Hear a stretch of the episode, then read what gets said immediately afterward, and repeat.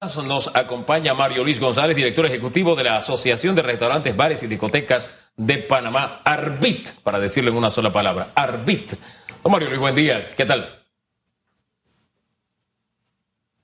Botoncito de audio, Mario Luis, toca el botoncito. Epa, el microfonito. Ahora sí. Ahora, ahora sí. Ahora sí. Buen día, bienvenido. Buenos días, buenos días Hugo, buenos días Susan. Eh, me entretuve escuchando los cuentos de Susan de Cruella y todo lo demás y, bueno, se me fue el botoncito ahí. Tú que me conoces, Mario Luis, tú que me conoces, que me conoces, ¿piensas tú que yo soy así tan perversa como Hugo me vende aquí todas las mañanas? Oye, una dulzura de mujer. No, no, no. no, para, para nada, para nada. No me voy a dejar influenciar, para nada. No, para, nada. Jamás. No, y una dulzura. Él está, él está clarito, eh, Hugo. Todos estamos claritos, todos, todos. y, menos, y, y menos antes de iniciar la entrevista. Respuesta condicionada, vamos. Vamos. Oye, buenos días a ustedes, a la gente de Radiografía. Siempre es un placer estar aquí y quiero desearles una excelente semana, lleno de optimismo y, con ganas de echar para adelante este país. Mucha fe, mucha fe. Con muchas ganas de trabajar. Ahorita es el momento de meter hombro, de meter espalda, de meter cabeza, pierna y es un mensaje para todos los empresarios pequeñitos, medianos y grandes a no desanimarse. Sabemos que las condiciones no son fáciles, pero todo camino difícil siempre te lleva a un lugar donde vas a encontrar algo maravilloso, pero depende básicamente de las ganas y el empuje que le vamos a meter. Eso sin dejar a un lado, Mario Luis, el compromiso que tienen nuestras autoridades, porque si bien es cierto el empresario está ahorita mismo tratando de echar hacia adelante su negocio, nuestras autoridades también tienen un grado de responsabilidad para ayudar a este sector tan importante del país. Tú perteneces a una agrupación donde hay bares y restaurantes. Muchos restaurantes esperaron hasta este año para abrir sus puertas eh, precisamente por todas las condiciones que se habían dado durante la pandemia. Hoy, lunes 7 de junio, inician nuevas medidas de restricción, eh, entendiendo que para un restaurante cerrar, decirle a su cliente que a las 9 de la noche ya, porque a las 10 tienes que estar obviamente ya cerrado, es complicado y difícil, Mario Luis. Quisiera que nos hicieras una radiografía muy, muy precisa de cómo está este sector y ahora con este nuevo ingrediente que arranca a partir de esta semana.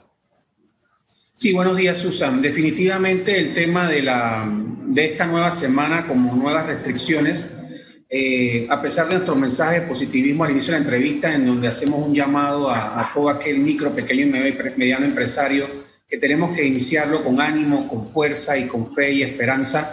Eh, claro que nos preocupa porque estas nuevas medidas nos hacen retroceder y para nosotros es un retroceso. Es como si regresáramos al 28 de septiembre del año pasado, en donde se le da la primera apertura luego de seis meses a este sector de gastronomía y entretenimiento.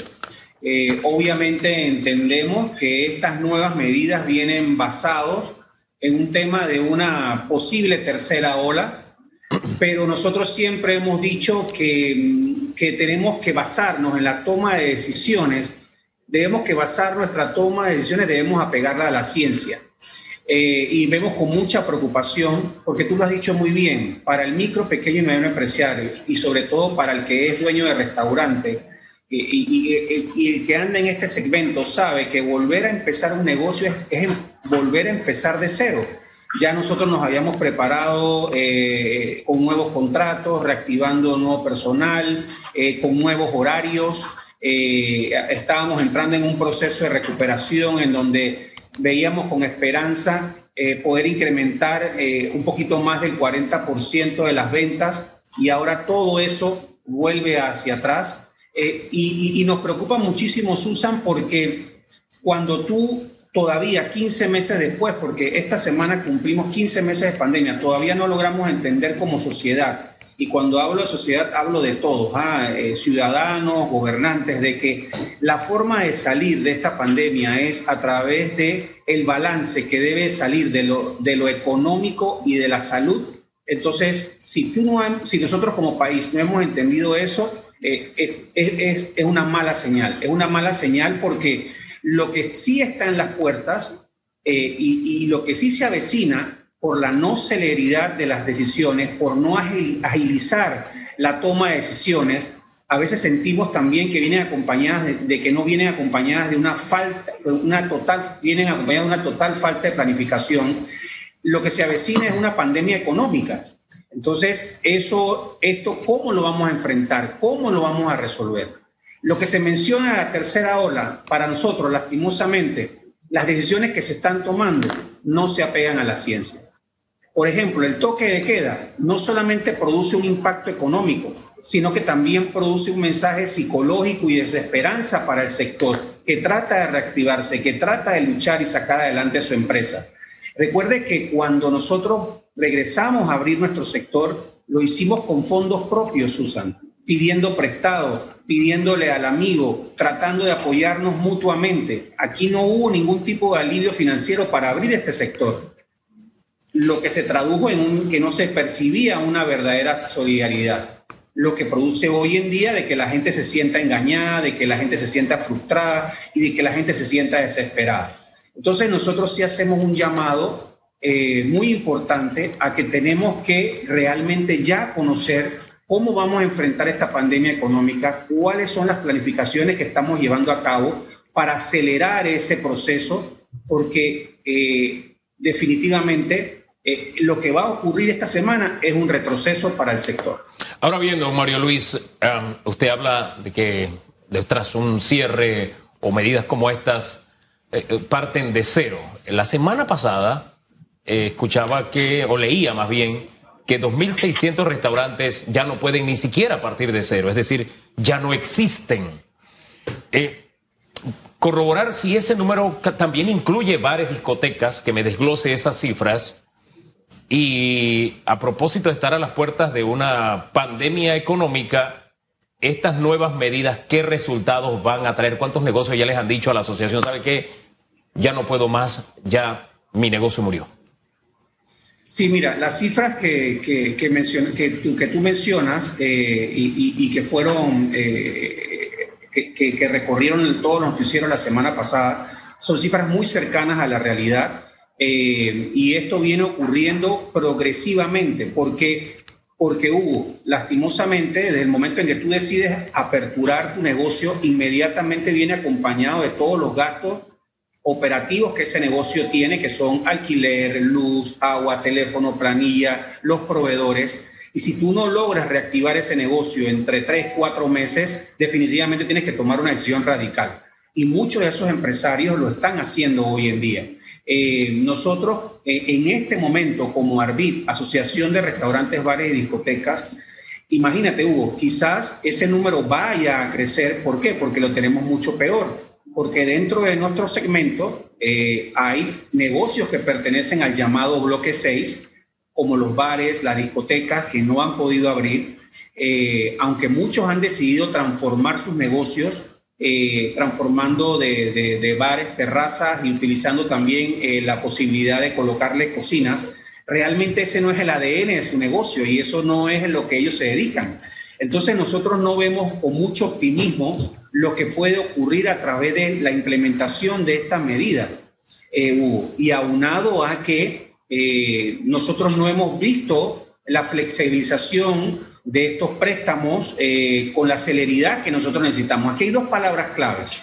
Eh, la urgencia, la urgencia, ¿verdad? Y la voluntad.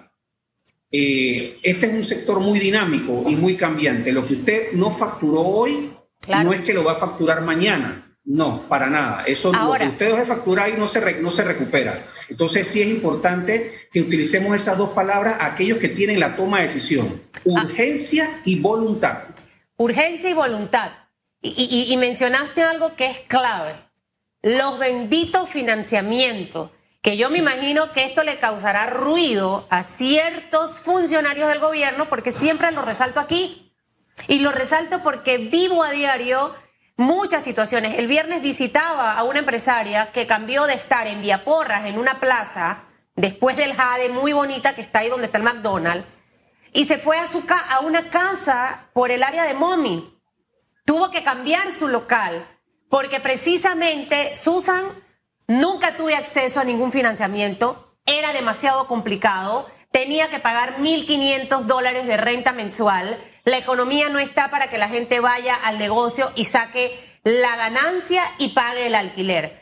Y precisamente, Mario Luis, es la realidad de muchos empresarios en este país. Algunos abrieron sus negocios, pero no pudieron hacerle esa inversión de reinventarse. Es fácil la palabra reinventarse, pero a la práctica, el que tiene un negocio y sabe que tiene que cambiar todo su modelo de negocio, su estrategia, sabe que ahí tiene que haber inversión para que pueda ser competitivo en el mercado. ¿Cómo logro eso? Con plata. ¿De dónde la saco? No tengo ahorro. Nadie tenía una cuenta allí guardadita por temas como COVID. Entonces, desde marzo, en la entrevista que hizo Enrique Famanía con el presidente Laurentino Cortizo, él prometió ahí que en dos semanas iban a conocer estas medidas de flexibilización. Estamos a 7 de junio. 7 de junio. Y todavía esto sigue igual. Si tuvieses que enumerar, mencionaste dos cosas. Falta de voluntad. Me parece que ahí acertaste porque algo ocurre para que esto no aligere. Eh, y la otra cosa que mencionaste, ¿cuál fue? Recuérdamela. El eh, sentido de urgencia. Sentido de urgencia. Pero yo diría que hay otros elementos que tienen que empezar a funcionar ya, aparte de esos dos, porque no podemos pasarnos el tiempo de mesa en mesa, de conversación en conversación. Señores, ya es hora de ver resultados. La gente no quiere cerrar su negocio, la gente no quiere despedir gente. ¿Cuáles serían, Mario Luis? Bueno, mira, es, bueno lo que puntualiza porque la realidad está al frente nuestro, Susan. Ahora, esta semana, el 11 de junio, cumplimos 15 meses. Este sector cumple 15 meses de estar cerrado. Entonces, agregarle a lo de sentido de urgencia y a la voluntad la planificación. No vemos una planificación integral que permita reactivar los sectores productivos del país. Yo me pregunto, ¿dónde está? Y, quiero ser muy claro con esto, Susan. Yo, yo, yo no estoy aquí para hablar bonito, eh, o, para, para, para, tratar de que el gobierno entienda que, que, nosotros tenemos una campaña en paralelo o que estamos en contra de ellos o que no quiero que se sientan. Aquí estamos para decir la verdad, la realidad de un sector empresarial dedicado a la micro, pequeña empresa, micro, pequeña y mediana empresa, de que no está viendo una planificación integral, ¿verdad? Que no está viendo los alivios financieros, eso es lo segundo, ¿verdad? Porque en estas condiciones de retroceso, en donde un negocio abrió y nuevamente tiene que eliminar las restricciones de horario, tiene que eliminar contratos, tiene que, tiene que volver a renegociar sus alquileres, yo te pregunto, ¿qué banco le va a prestar?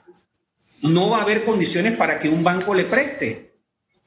Tenemos que flexibilizar los requisitos no puede ser que tengamos requisitos como si no existiera pandemia. Y yo he escuchado muchos planteamientos eh, de la licenciada Saimalo y, no, y, parte de ellos están cercanos a la realidad. Nosotros necesitamos rápidamente que el Estado tome una decisión y ofrezca una garantía soberana para que estas micro, pequeñas y medianas empresas puedan tener un, respaldo y acercarse a estos bancos y aquellos que tengan las condiciones de, poder eh, solicitar y presentar un plan de negocio y un estado financiero puedan acceder, acceder rápidamente a estos préstamos. Otra cosa que tenemos que hablar rápidamente son los fondos no reembolsables. Aquí hay empresas que no están en condiciones de poder hacer un estado financiero, ¿verdad? O un plan de negocio. Entonces tenemos que ver cómo podemos ayudar rápidamente a esas empresas.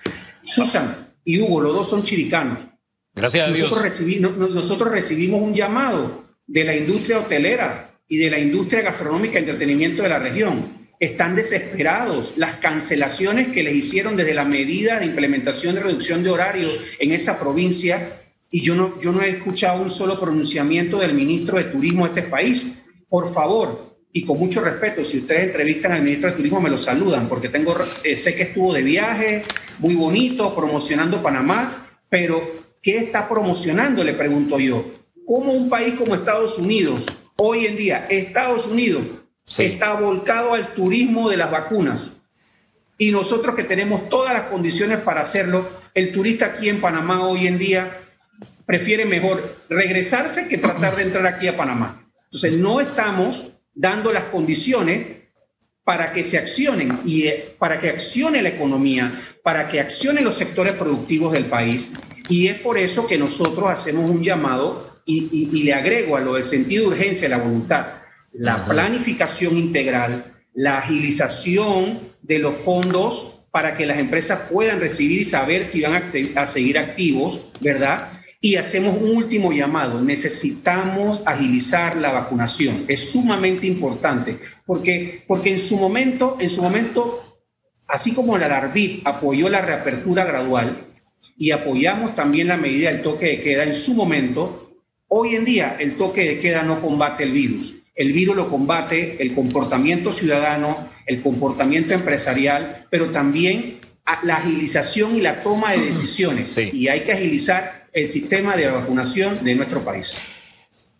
Yo admiro a la gente que no tiene dobles agendas, a la gente sin dobleces, a la gente que se muestra como es. Que lo mismo te dice fuera de micrófono que en micrófono. Eso yo lo admiro. No todos tienen el mismo ADN. ¿Por qué hago este comentario? Porque no sé si, si es acciones permanentes con el sector se deben precisamente a eso. Se lo comento porque hay sectores que fuera de micrófono y Susan es testigo, Zuleta, te hablan, te dicen esto va mal, esta decisión está mal, si la hacen así va mejor, que mira, bueno, vamos a conversar, no es para que tú lo digas, no, no, no, tú lo tienes que decir porque tú representas al sector. Está bien, vamos a la entrevista. Cuando vienen a la entrevista, yo quiero felicitar al gobierno, entonces te empiezan a decir una cosa que no es lo que te decían fuera del aire. Mi pregunta es sencilla. Usted no, siendo un poco, es que ahorita que lo oía me, puse a pensar y, pensé mal. Yo dije, ¿no será que es que los tienen ahí precisamente porque desde el día uno han estado diciendo, hey, esta solución es mejor, por acá es mejor, se están equivocando? Mire, ¿no será? ¿Ustedes no han pensado en esa posibilidad? ¿Que es un pase de factura? Mira, más que llamarlo pase de factura, Hugo, yo creo que aquí el tema es que el ARBIT, la Asociación de Restaurantes, Bares y Discotecas, y tú lo mencionas muy bien, desde el principio de la pandemia, por allá de mayo de 2020, esta fue la asociación que habló de tres temas importantes. La garantía soberana, la flexibilización de préstamos y fondos no reembolsables y ver la posibilidad de créditos fiscales.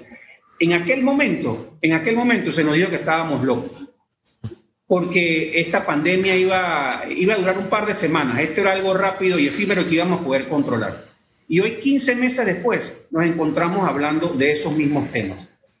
Es bueno que tú lo digas porque nosotros aquí, créeme, nosotros no estamos, y si tú miras todas nuestras participaciones en los diferentes programas, nosotros no estamos con un discurso para hablar bonito, ni ser, ni ser voceros del gobierno, ni tampoco confrontar, pero sí tenemos que decir nuestra realidad y no podemos dejar de decir nuestra realidad. Y nuestra realidad es que nuestros negocios están cerrando, Nuestros negocios están totalmente satanizados. ¿Por qué satanizados? Porque a nosotros son los que nos aplican los operativos y estamos viendo en redes sociales los excesos y los abusos. Yo escuchaba al amigo Roger Tejada la semana pasada cuando Susan le preguntaba de que iban a hacer un análisis de cómo se estaban llevando esos operativos y hoy y este fin de semana continuaron los mismos operativos y peores. Con un agravante, disculpe que lo interrumpa, e, en ese aspecto. Porque mientras ustedes, a pesar de que le señalan un camino distinto a la administración, se ciñen a lo que las autoridades le están diciendo y lo respetan en la medida de lo posible, en su gran mayoría, eso hay que decirlo, los restaurantes y sus negocios, en la gran mayoría tratan de observar lo que le dicen las autoridades. Del otro lado, hay gente que ahora por redes sociales se ha declarado en rebeldía y dicen nosotros vamos porque vamos. O sea, no es solamente que antes se hacían los anuncios por redes sociales de que lo vamos a hacer. Es que ahora lo vamos a hacer a pesar de las autoridades. Entonces yo ubico gente en la legalidad tratando de hacer lo que las autoridades dicen, gente del otro lado diciendo, no, yo soy rebelde de las autoridades, yo voy a hacer lo que a mí me da la gana. No importa lo que las autoridades digan. Ese agravante se dio esta semana, eh, don Mario Luis. Sí, no, y totalmente, porque hay un proceso de frustración, hay un proceso de desgaste, ¿verdad? Eh, la, gente, la gente llega a un momento de, desesperación porque este sector hubo, y, no solamente aquí tú ves a, Mario Luis González de la Cruz, director ejecutivo de Arbit, aquí tú ves representado a ese micro, pequeño y mediano empresario que no tiene la posibilidad de tener una tribuna como esta y que tiene una realidad la realidad de tener que ver cómo va a pagar su quincena ahora que le redujiste el horario. Me cerraste, me quitas más horas de facturación, me pones más restricciones, prácticamente me estás mandando a la casa pero me no me estás mandando ningún tipo de ayuda, ningún tipo de alivio. Entonces yo sí quiero hacer un llamado, producto de la, de la, de la pregunta anterior que, que, que, hacía Hugo. Hay un dicho español, cuando, las ve, cuando ves las barbas de tu vecino cortar, pon las tuyas en remojo. Y eso es un llamado para el sector productivo de este país, a, los amigos presidentes de la PEDE, del CONEP, a los amigos presidentes de la Cámara de Comercio. Este, esto que está ocurriendo con el, el llamado de que viene la tercera ola, nosotros ya tenemos información de que es posible que donde toquemos los mil, los mil casos de contagiados, eh, eh, eh, se vuelva a lo de las restricciones por género. entonces, el tema que nosotros estamos viendo es que no nos involucramos hasta que me toca a mí. Claro. Y, esto no puede ser. El sector productivo tiene que ser uno solo, porque el sector productivo, no importa el tamaño de la empresa, hace aportes importantes a este país y el que lo va a lograr, va a lograr la generación de empleos, va a lograr enfrentar esa pandemia económica. Yo, escuchaba los operativos que se están dando el fin de, el fin de semana y ahí están los videos. Yo escuchaba a Susan, decían, ah, hoy, logra, hoy logramos cerrar tres negocios Hoy logramos multar a 14 negocios. Muy bien, por aquellos que no cumplen y no siguen las reglas de juego tienen que ser sancionados. Pero yo veía cómo lo mencionaban y cómo señalaban con la fuerza. Mario porque yo. Sí, dime, dime. Necesito antes que se acabe el tiempo preguntarte dos cosas porque no puedo, o una al menos, dejar que, que, te vayas sin preguntártela, escuchando la respuesta que, que le daba a Hugo y la pregunta de Hugo. Sinceramente, ¿sienten ustedes que por ser transparentes se les hostiga, se les persigue y no se les apoya? La respuesta a esa pregunta, eh, a pesar de que Arbit eh, como asociación ha estado de todas las mesas y ha participado de todos los diálogos eh, y ha estado con, todas las, posibilidades siempre de aportar, de dar esas salidas necesarias para el sector, tengo que decirte que llega un momento en que nosotros sí consideramos que se sataniza el sector. Y la muestra está en los videos y los operativos, cómo se ensañan y cómo llegan a los locales. Y, tengo que decirte que sí, que sí lo sentimos. Y ese sí es por la postura de ustedes de señalar lo correcto y lo no correcto. Sienten ustedes que es por allí, por no ser yes man, entonces ahora viene la correa. Yo, yo he escrito aquí cinco cosas que siento que si el gobierno las hace, Mario Luis, las cosas pueden cambiar y el panorama puede ser distinto. Y ojo con ese, esa, es, esa suposición de lo que puede ocurrir y ojalá que Dios quiera que no, que, que tengamos que estar nuevamente en cuarentena y salir por género. Eso sería fatal para la economía del país. Flexibilización en el tema de los financiamientos. Como número uno, number one, me gustaría esta semana escuchar ese anuncio ¿Cómo se va a hacer esa flexibilización? ¿Cómo la pyme va a acercarse a ese préstamo? Dos, controles de seguridad en el aeropuerto. Todo esto tiene que ir de forma paralela.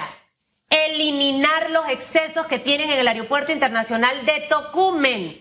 ¿Por qué? Porque de esta manera más turistas van a entrar. Number three, el señor Skilsen, que me llame para yo darle un poquito de la vitamina que a mí me sobra, que no tomo, para ese plan estratégico de turismo agresivo para atraer a los turistas a Panamá. Pero antes me quitan los controles del aeropuerto porque si no, eso no tiene sentido ni lógica gastarse plata en publicidad y hacer un montón de viajes si al final tengo las restricciones.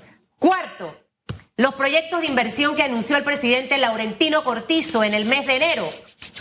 Ya, hay que meterle velocidad, todo eso, porque se necesita esa plata para que vaya a los negocios que se endeudaron y que puedan sacar allí la ganancia y que pueda quedar para pagar esos préstamos. Y quinto, los controles de salud, de trabajo y de migración deben ser revisados. ¿Por qué? Porque no puede haber abuso. Si esas cinco cosas las hacemos, Mario Luis, mire, yo no tengo que ser la presidenta de este país ni ninguna ministra. Ahí está, ahí está, ese es el enfoque. Y al sector empresarial, a veces no a todo uno le puede pelar el diente y decir todo está perfecto. Hay que atreverse a decir cuando las cosas no funcionan, hacerlo con respeto, porque al final necesitamos que Panamá gane, que nuestra economía vuelva a recuperarse y que la gente recupere su trabajo y que eliminemos ese bono solidario, Mario Luis. Don Mario Luis, gracias por haber estado hoy aquí en Radiografía. Que tenga buen día. Gracias. Gracias, gracias a ustedes, gracias por ese resumen ejecutivo final de la entrevista, Susan, excelente. Un fuerte abrazo a la familia de Radiografía y a todo el micro pequeño empresario, ánimo, fuerza y fe que vamos a salir adelante. Así es.